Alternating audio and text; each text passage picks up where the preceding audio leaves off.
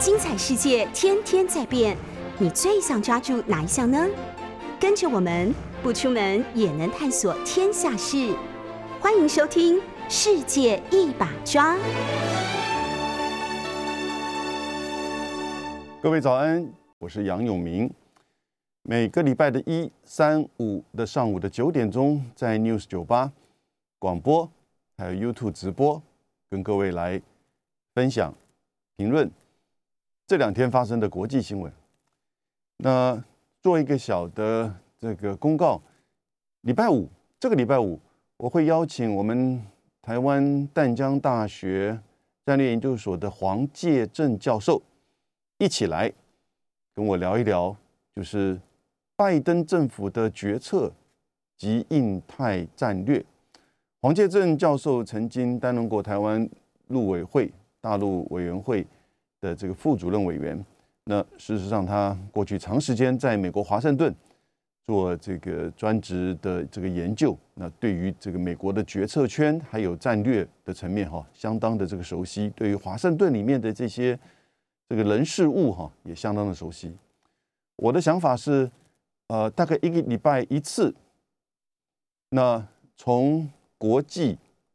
中美到两岸，还有国民党，也就是在台湾这边层面，如何去面对现在这种变动快速的国际情势跟亚太局势和两岸关系中间的中美关系，到整个亚太的整合，还有。当然，台湾的这个安全与政策，下个礼拜，下个礼拜三，我会请政治大学外交学系的教授黄奎博教授来这边。那他现在也是国民党的副秘书长，所以想听听看他跟他讨论啊，也就是国民党的面对到这样子的一种就是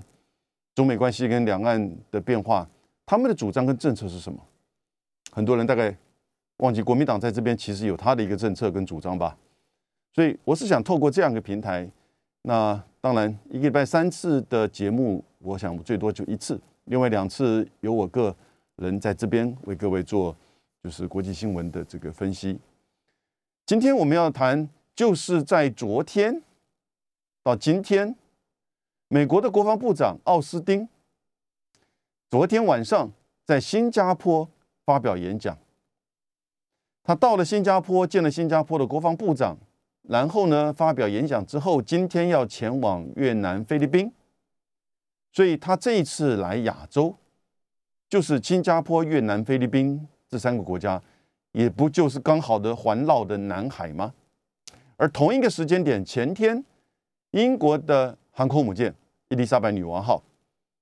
抵达了新加坡的这个港口。昨天还是停靠在这个港口，应该是昨天下午，现在也正在往南海，预计现在可能已经在南海的这个航程当中。所以，美国国防部长和英国的航空母舰现在同时间抵达东南亚，抵达南海，而很清楚的，从五月份英国的航空母舰伊丽莎白女王号出发。到九月一号，目标是要到到达就是这个英国呃日本的港口。然后呢，美国的国防长部长奥斯汀第一次到东南亚来，其实这也是拜登政府的内阁第一次前往东南亚，也就是布林肯、拜登或其他的美国的这个部长级的官员还没有到东南亚来哦。这么强调印太战略的拜登政府。其实还第一次是派这个部长级啊，国防部长到东南亚来，而且很清楚的，其实是针对南海，真正的关键因素也是要配合的英国的航空母舰，然后呢，刚好同一时间到达这个新加坡，所以就表示这是一个，这不是一个凑巧的，这是一个安排好的，依照就是航空母舰伊伊伊斯兰美女王号的这个航程。前天刚好到达新加坡，奥斯汀国防部长就抵达新加坡，然后接下来呢，也伴随着这个航空母舰前往就是南海两边啊最重要的、最关切的越南跟菲律宾这两个国家，所以这是一个安排好的。虽然这就显现说，其实拜登虽然重视印太战略哈，他到现在才去关注东南亚国家、东协国家。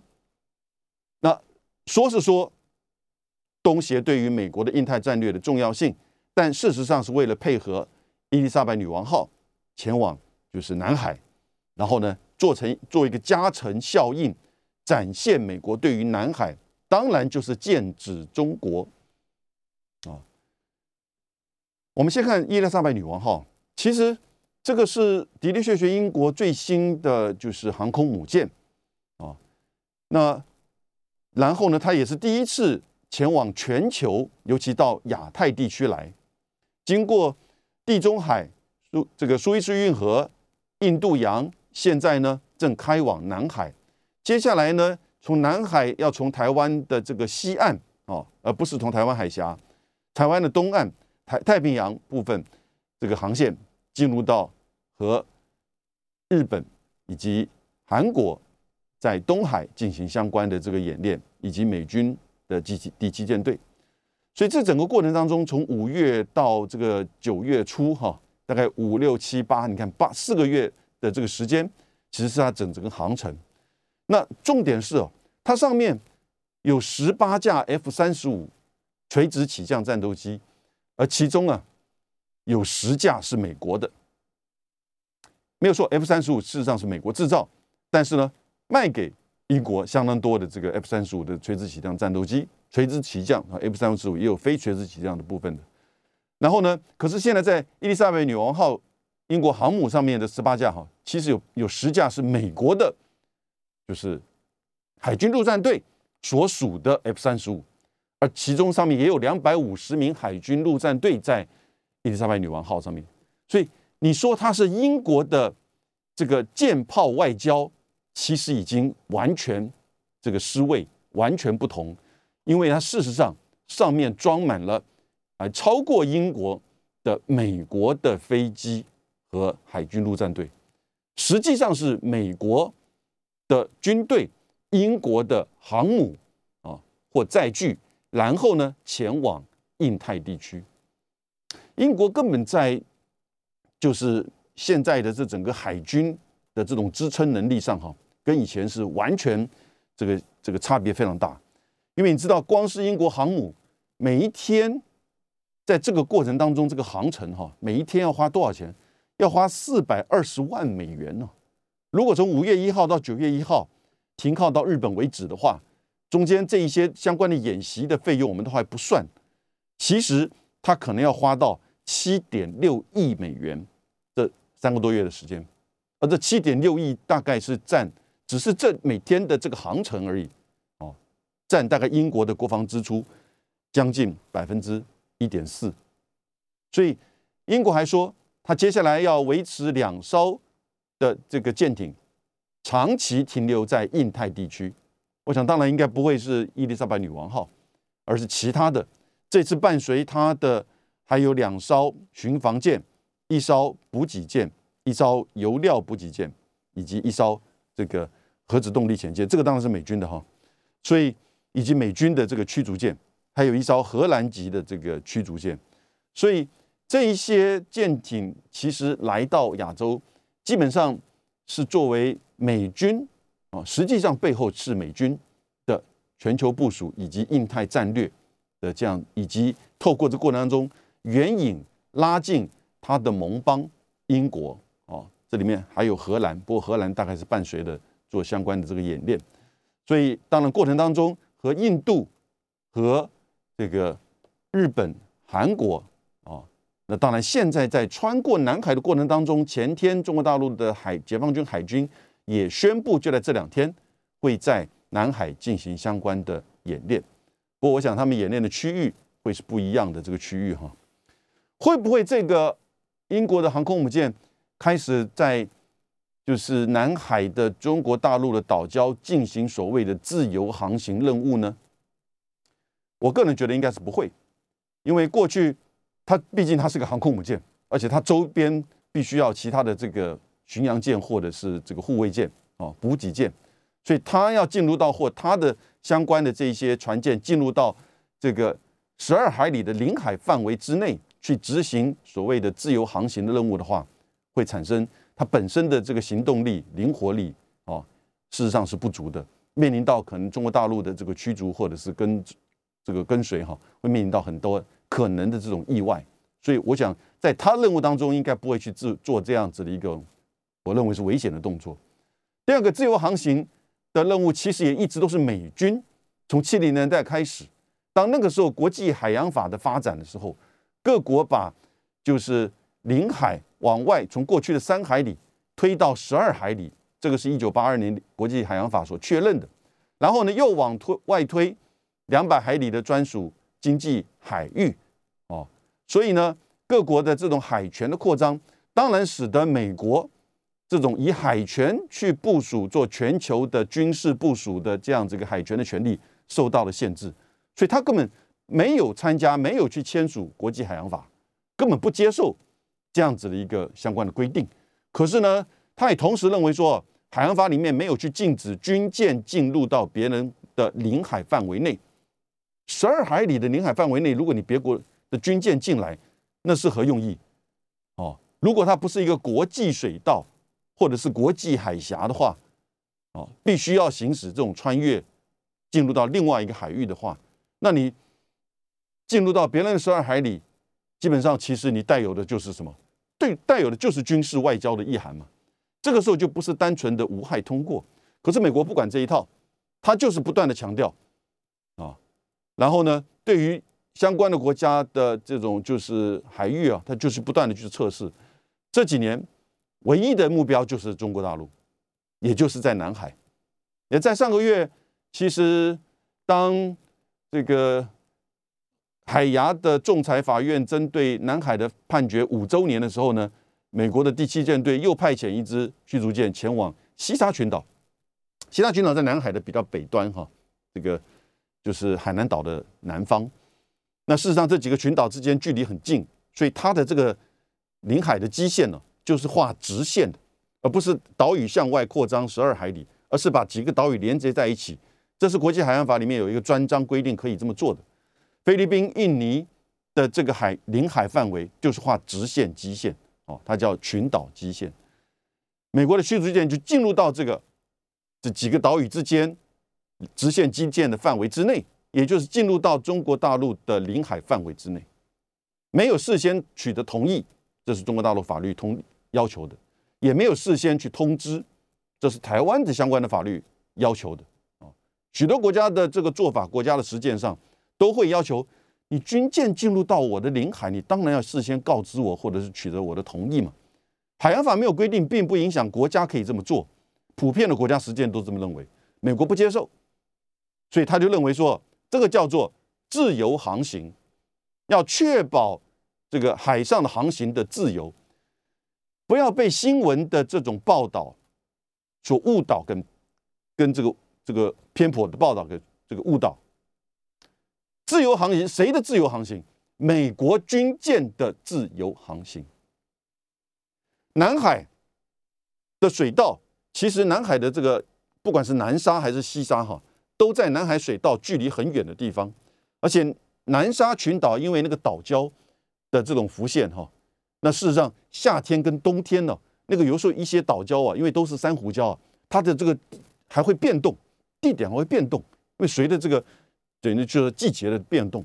所以事实上，一些军舰前往这个南沙群岛，事实上是有危险性的啊。那当然不会是一个所谓的国际水道，而南海的国际水道，绝大部分的这个区域都是国际水道的部分哈。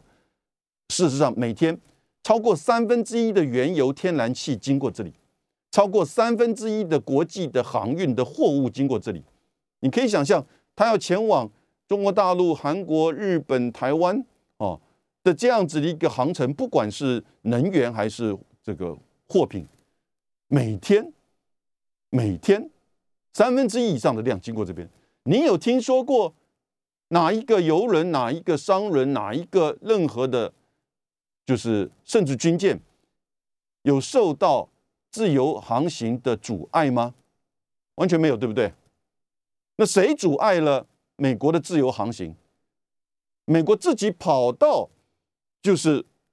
南沙的中国大陆，中国大陆在整个南沙群岛其实也就是大概七个岛屿而已。这个呃，越南有大概二十多个岛屿，我们台湾就一个太平岛。嗯，最早进行军事化的也是，就是说这个越南啊。所以在上一次第七舰队的驱逐舰去其他群岛的时候，他公布的新闻稿当中啊，还这个指出，对于中国大陆、越南和台湾，他这么指出啊，对于的过度的主张的海权，我们表示反对。因此，我们要支持自由航行。哎，在过程当中，那越南有没有表达抗议？我们台湾有没有表达 这个不同意？我们是不是主张太平岛往外延伸的十二海里是我们的太平岛所属的领海？当然有啊。哎，但美国有没有到越南或者太平岛这边的这个领海来去挑战我们的领海主张、海权主张主，然后呢行使它的自由航行也没有。所以这种自由航行呢？然后他就把它扩大成，这是一个印太地区的自由开放。其实这就是历史上各位很清楚，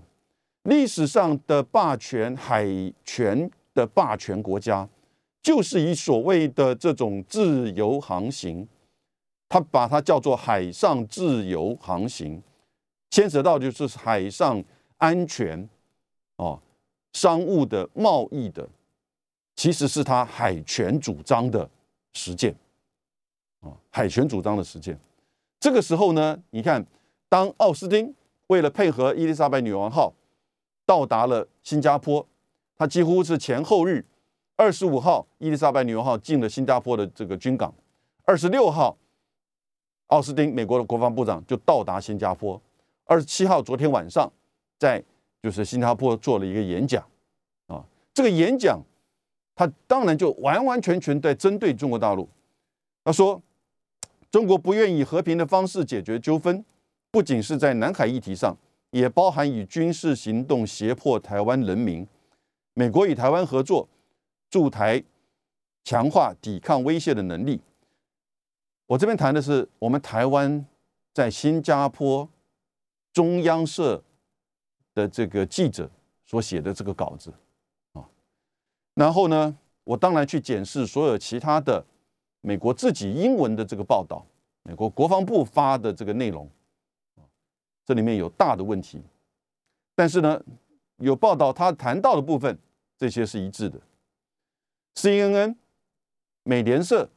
英国的《卫报》都有对奥斯汀昨天晚上的演讲做全面的报道，没有错。也正如新中央社、台湾的中央社记者所提到的。奥斯汀是这么说，他说，印太区域看到一些不符合原则的行为，他就直接点名中国大陆，并表示中国对南海的广泛海洋主张没有国际法依据。他所谓的广泛海洋法主张，海洋主张也就是那个九段线。九段线是一九四七年中华民国提出来的，那个时候是十一段线，在我们现在的海洋海域主张里面，这十一段线还是存在的。那这个，因为它是虚线，所以它不是一个所谓的国界线，也不是海域的划界线，其实是在那个时候，一九四七年，为了将这个南海里面相关的岛礁，事实上，在过从一九四五年到一九四七年当中，中国大陆的海这这这个中华民国的海军和美国的海军共同一个岛屿一个岛屿的去做主要岛屿的做，就是说这个收复啊，因为在二次大战期间。都是被日本占领的，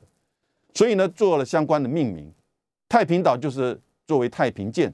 啊的命名。然后呢，在一九四七年发布了这样子的一个海域图的主张。那这个是一九四七年，那个时候领海还是三海里，那个时候也没有专属经济区的概念，那个时候也没有大陆交城的这个概念，那个时候当然也没有国际海洋法的这个谈判。所以你说。一九四七年，我做这样主张的时候，经过了二十年，相关的这些这个相邻的这些国家也没有提出太大的这个不同意见。那这样子一种权利的主张，是不是有它一定的历史的依据？而后来国际海洋法，因为它是一个全面性的海洋法，当然就对于这样子的主张啊忽略。可是呢，国家可不可以去主张这个？当然可以了，对不对？很多的国家当然在过去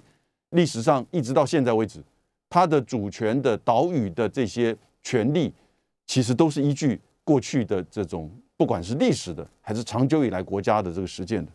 所以他说，中国对于海洋南海的广泛主张，其实台湾对中南海的这个中华民国对南海的广泛主张也是基于如此，但他认为没有国际法依据哈，这个就是当然是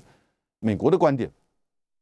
他也认为，北京不仅在南海议题上不愿意和平方式解决纠纷，且不尊重法治，哦，也对印度采取挑衅行为。我其实东南亚国家的人底下这些做的新加坡的官员跟学者们呢，我想他们心里面马上就会想，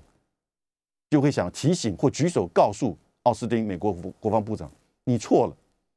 其实从二。二零零一年、零二年开始，东协的十国和中国大陆就不断的在沟通南海行为准则，发过一个声明，而现在这几年更进一步的自进行资深官员的南海行为准则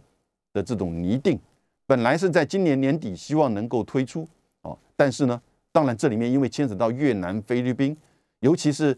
东南亚国家。采取的一定是一个共视觉，只要有一个国家稍微有针对某一点不同的意见或保留，他就跳过，所以会要花很长的时间。这个叫做亚洲方式或者是东协方式一种决策，但是呢，花时间，可是呢，取得的共识，大家事实上是很扎实啊，很认同的。因此，是其实一直都在进行南海行为准则的讨论。这里面当然和平的处理。争端啊，以及相关的这些这个行为，就在里面很清楚的，因为在他的声明当中都提到。所以当奥斯汀说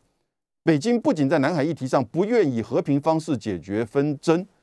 我觉得这个就是一个错误的认知、错误的说法。底下的这些这个新加坡人们，我想基本上是没有办法赞成他的。那他又提到了台湾的部分，他说。在台湾关系法与美国一中政策下，协助台湾强化防卫能力。其实这就什么意思呢？这里就很清楚，坎培尔所说的美国的这个一中政策以及台湾关系法，也就是反对台湾独立，但是在这样一个台湾关系法法跟一中政策之下，支持台湾的防卫能力啊。所以奥斯汀作为国防部长，再一次的强调这一点啊。我们休息一下。回来再进一步看奥斯汀说了哪些东西。各位收听的是杨永明时间，或者是杨永明看世界，好多名称哦。那跟各位这个宣布一下，就是一三五九点钟，我在这边为各位解析国际新闻与事件。那下个礼拜五，呃，这个礼拜五，这个礼拜五就是后天，我会请淡江大学黄介正教授啊一起来，我要和他。就是共同的对话，谈一谈中美关系、印太战略以及华盛顿的这个决策圈啊。那下个礼拜三，我请政治大学的黄奎博，同时他也是现在中国民党的这个副秘书长啊，江启臣主席请他做副秘书长，负责的这个国际事务的。那在一个礼拜之后，我计划是要请。一位两岸方面的这个专家，所以从国际两岸到台湾啊，大概每个礼拜一次，以这个方式作为一个平台，来去跟各位就是找一些专家来跟跟我一起来谈一谈。其他时间当然由我在这边为各位做这个评论。我们回到奥斯汀，美国的国防部长，昨天晚上在新加坡做演讲，他提到了许多的内容，其实马上在台下的。这些新加坡的官员跟学者，我想很多心里面就马上有不同意见哦。那当然，他也说出来，美国现在的对台政策，其还其实还是在台湾关系法跟一中政策之下，以及再加一句反对台独，也就是台湾关系法一中政策以及反对台独的这个原则之下，协助台湾强化防卫能力。哦，那当然，他对于南海相关的这个指控。其实我们看得出来，是错误的认知。对于中国大陆在南海跟这些东南亚国家的这种互动，他其实视而不见。对于自己本身主张美国军舰自由航行，没有错，各位以后你要看到新闻的时候，你看到美国强调自由航行，你前面加四个字“美国军舰自由航行”，因为没有任何其他的舰，这个航这个民间的哦商船也好，或者是这个游轮、货轮。没有任何在过去这个受到在南海受到任何自由航行的这种阻碍，没有。美国军舰其实也没有，美国军舰自己跑到人家领海，当然我们必须要哦，就是说提出来哦，做相关的这些应应。所以基本上，奥斯汀他还强调说。对于中共的军机、军舰频频的老台之际，他被问了问题：他是否担心这个两岸发生就是军事的冲突？奥斯汀说：“没有人愿意看到台湾的现状被单方面改变。”啊，我觉得这句话其实当然也对两边都在谈，当然他主要还是针对中国大陆，呃，因为问题是针对就是说这个军机、军舰。的不断的这个出现在这个海峡的上空跟海峡领域内，那我想他是第一位美国拜登政府上来，美国的拜登政府上来现在已经一百九十天了啊，一百九十天，那第一位前往东南亚啊的这个国防部长，可是事实上他是因为这个伊丽莎白女王号航空母舰上面载了十架美国的 F 三十五，两百五十名的美国的海军陆战队。实际上是透过英国的航母、英国的平台，在执行美国的印太战略，明之为是盟国盟邦之间共同的关注印太战略。所以我在想，英国的主张说未来会有两艘军舰长期留在这个印太地区，背后应该一定是美国的这个政策，甚至是美国的经费的这个支持。这个报道就到这边结束了。中央社针对这方面报道，台湾朋友们，你可以去看看报纸或者网络上你去看一下，不管是哪一家的新闻报道，大概就是谈到这边，这边基本上其实就展现了几个内容。第一个，美国的国防部长来东南亚了，要去新加坡、越南跟菲律宾，很清楚就是剑指南海。美国的国防部长在新加坡的演讲。政策演讲，他之后大概不会在两其他两个国家做这么大规模的针对国际的政策演讲。的政策演讲当中，其实直指中国大陆在南海的这个挑衅，对台海的这种就是说威胁。当然，他也列举了其他像是针对印度哦采取挑衅行为。这个话哈。对印度采取挑衅行为，我觉得这个其实至少在北京的外交官们要对国际、要对华盛顿再一次的陈述，中印之间的边境冲突的本质啊，以及它的发生的原因是什么。他也说，中国大陆利用军事行动来胁迫台湾对新疆维吾尔族进行种族灭绝，违反人道罪。完全就是大概是国务院帮他写好的稿子，啊，这些这个层面，那你看的这样子一个报道，其实你就感觉到美国的国防部长在新加坡啊讲的非常重的话，啊，从一个国防部长这个角度，而且他过去是四星上将，是美国驻中部司令部的这个司令。也中部司令部，也就是指整个印度洋的东岸，一直到就是非非洲的这个印度洋西岸，一直到非洲的东岸，包含尤其是整个中东，都是由美国的中部总部来负责的。所以他是当初的最主要啊，在伊拉克跟阿富汗的这个就是军事活动当中啊，军事行动当中，后期他是主要负责人。所以他对于中东的这个军事的层面相当的理解，现在他来推动的就是印太战略，而他里面讲的话，尽管有一些错误的资讯，台下的观众听的也许不太赞成，我在这边也不反对。但是呢，就表现出美国在印太战略的这个认知，啊，再一次的针对剑指中国大陆，从整个不管是南海，甚至远到印度，啊，到台海，到人权，到香港，一条一条列举。文章到这边，台湾的中央社的这个报纸的报道，我也上去中央社的网站上去看，也就到那边结束了。那看得出来，这是一个美国国防部长在新菲律呃新加坡的演讲中，就是指点的这个中国大陆在指指责。可是呢，我看到另外一份联合报一一篇比较短的自己的这个整理的报道，因为他就去整理国际新闻了相关的这个报道了，因为他有两篇嘛。我再去看英文的，奥斯汀说。在这个演讲，他说他非常强调要自律跟中国大陆建立有建设性的关系，共同面对挑战。英文上说，我在这边要再次强调，我要和中国建立具有建设性、稳定的关系，而且要加强与中国人民解放军的危机沟通，并且说。大国必须树立起透明和沟通的榜样。在所有的 CNN、美联社、哦，英国的《卫报》的第一段，其实都谈到，当然也把奥斯汀后来指责中国大陆在南海、在印度、在台湾的这些各个层面都提出来。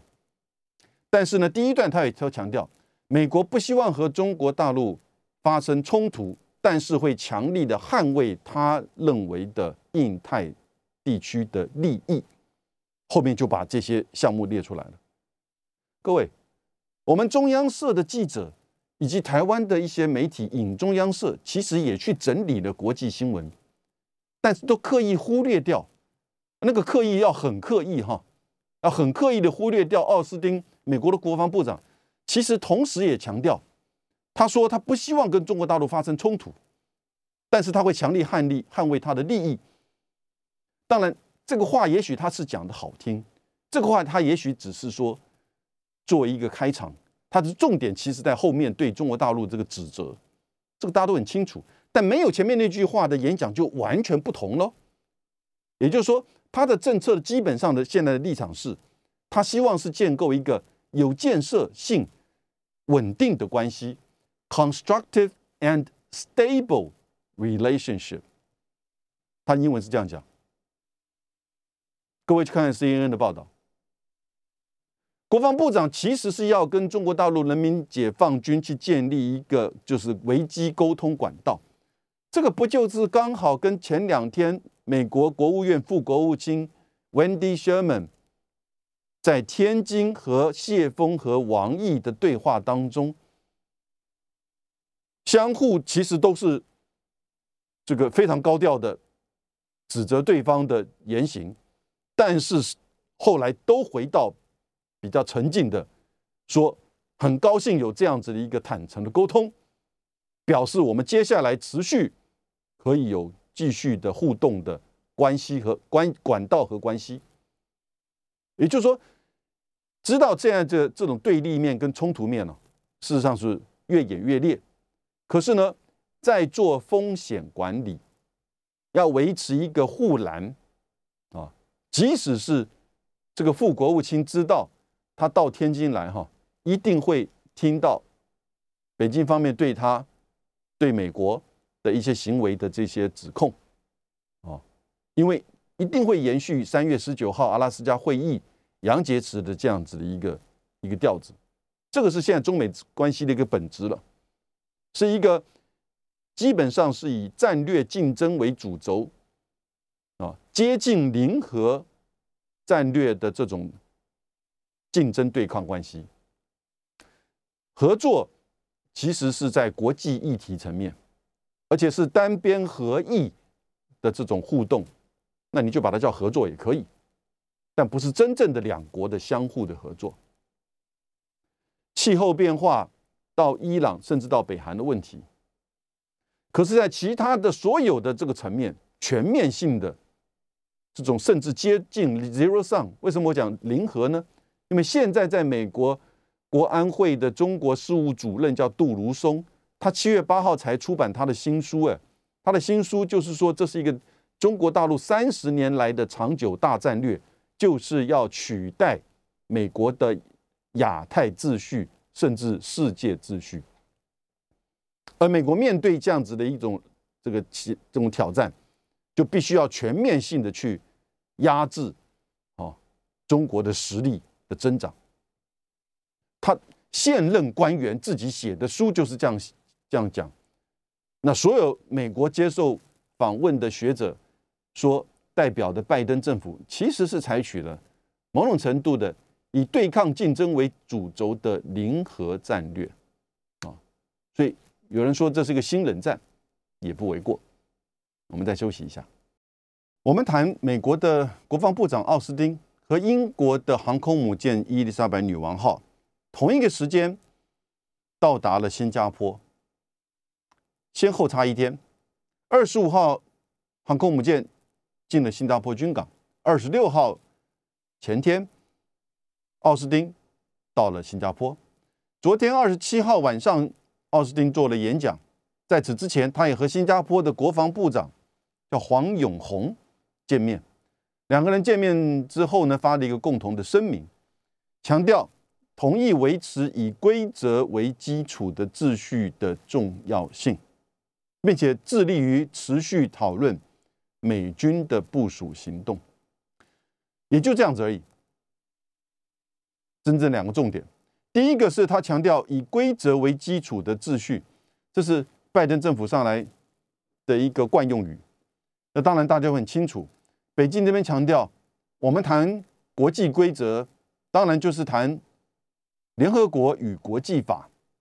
这不就是在所有的学习认知到国际事务当中最重要的有国际法的这个领域吗？但美国不是这样讲，美国不是讲联合国，美国也不是谈国际法。因为他自己都没有签署好多的这个国际的条约，现在才慢慢的回来。当然，他不可能会签署联合国海洋法公约，所以他只是讲所谓以规则为基础的国际秩序。但是现在慢慢的了解，这个规则其实是美国制定的规则。就我刚刚讲，什么叫自由航行？请加四个字：美国军舰自由航行，你就很清楚认知到。这个规则它是指什么规则？因为没有一艘任何其他的这个民间的受到任何这个舰艇受到任何的自由航行的阻碍，那只有美国的军舰要进入别人的领海的时候，有一些国家会反对。那哪一个国家不反对啊？哦，美国曾经要进入到印度的领海岛，在印度洋的岛屿也被印度强烈反对。哦，美国也没有尝试的进入到。这个越南或者是菲律宾或者是台湾的这些岛屿的领海有吗？在过去一段时间很少听说，所以这个当然，新加坡的国防部长同意这样一个观点，并不代表他完全认同美国的政策。不过这里面强调美军的部署的行动，美军事实上是有在新加坡部署军舰以及一些反潜功能的 P 八侦察机。然后呢，新加坡会对这些军舰跟军机提供这个后勤的这个支持，他们并不是军事同盟关系，只是一个签署的军事合作关系。这个是在针对东南亚长久以来美军跟这个东新加坡之间的合作关系。但是我刚刚提到，我们自己如果的这个就是政府的国际的媒体的报道。然后呢，国内的许多的这些媒体引用，然后去综合外电，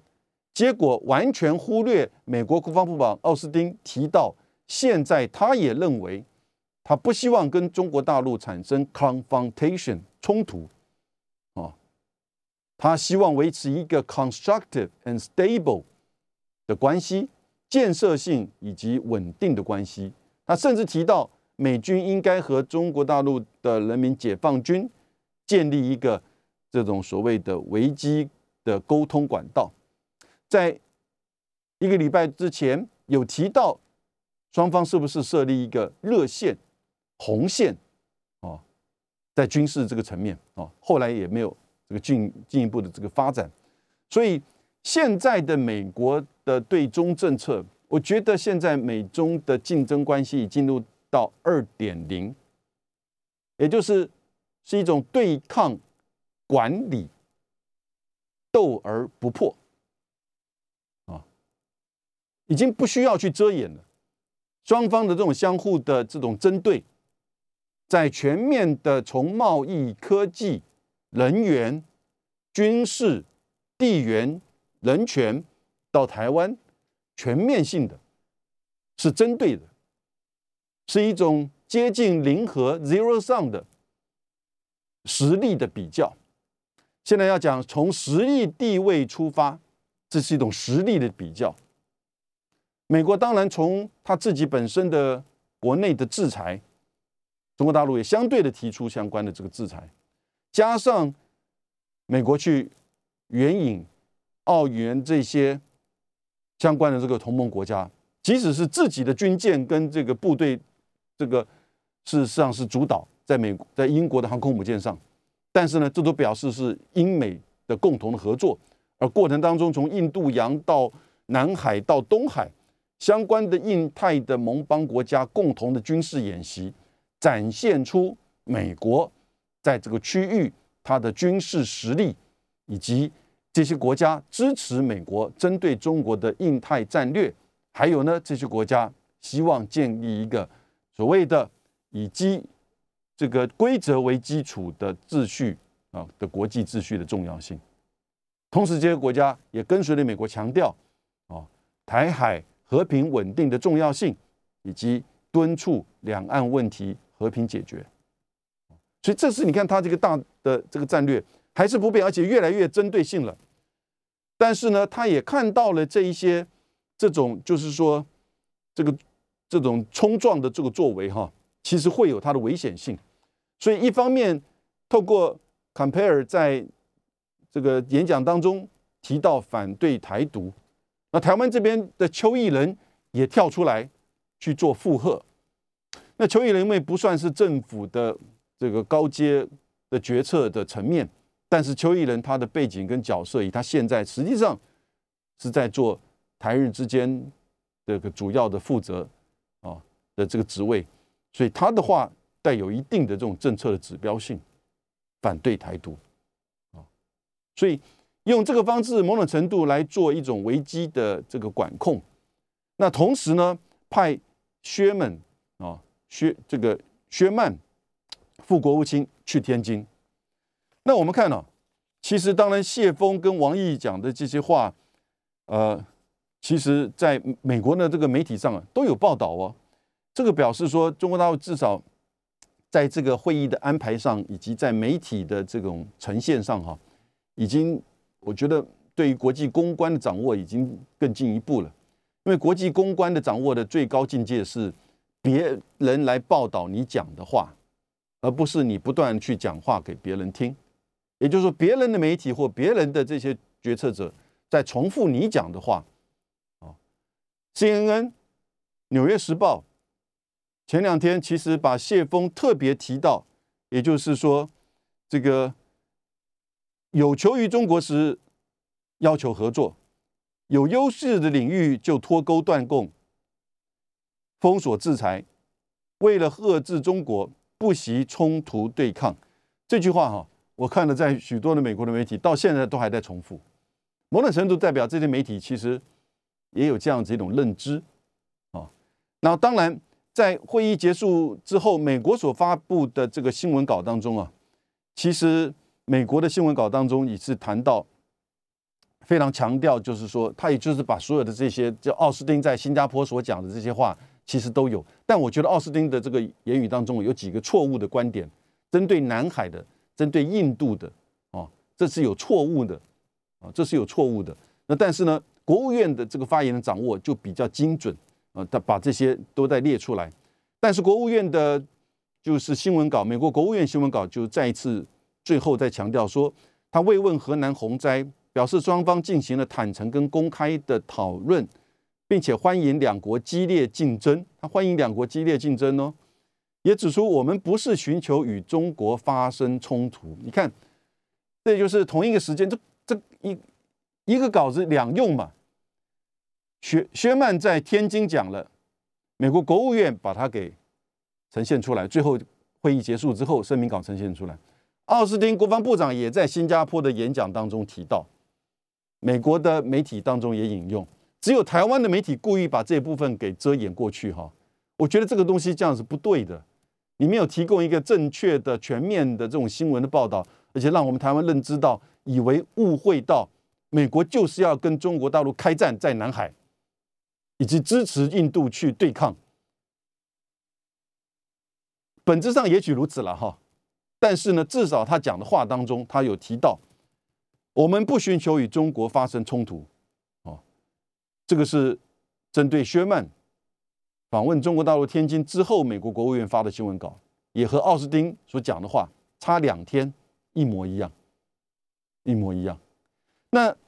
中国大陆的外交部怎么说呢？他其实，在王毅跟薛曼见面之前，他就发了六六份新闻稿。而且都在他的外交部上面啊呈现出来。那当然有提到许许多多的这个层面，尤其是假想敌这个概念哈，其实在美国的媒体上有相当多的这个重复。但是最后在中国大陆的最后，王毅结束跟薛曼的新这个记这个会谈之后呢，他的新闻稿在最后也提到，这次会谈总体上是深入的、坦率的，对争取下一阶段中美。健康发展是有益的啊，而且提到双方的合作与讨论，包含气候变化、伊朗核、朝鲜半岛、缅甸禁毒等议题，深入交换了意见。我想这个大概是薛曼跟谢峰在对话的时候，因为他们从早上九点谈到了下午一点钟，四个小时，而跟王毅并没有谈那么久。美国的最后，他的国务院的新闻稿，呃，这个中国大陆新闻稿也结尾还是以薛曼慰问河南洪灾，并且赞赏中国经济成长和减贫取得的重大成就，同时遵守一个中国政策，不支持台独。这是这两天从薛曼。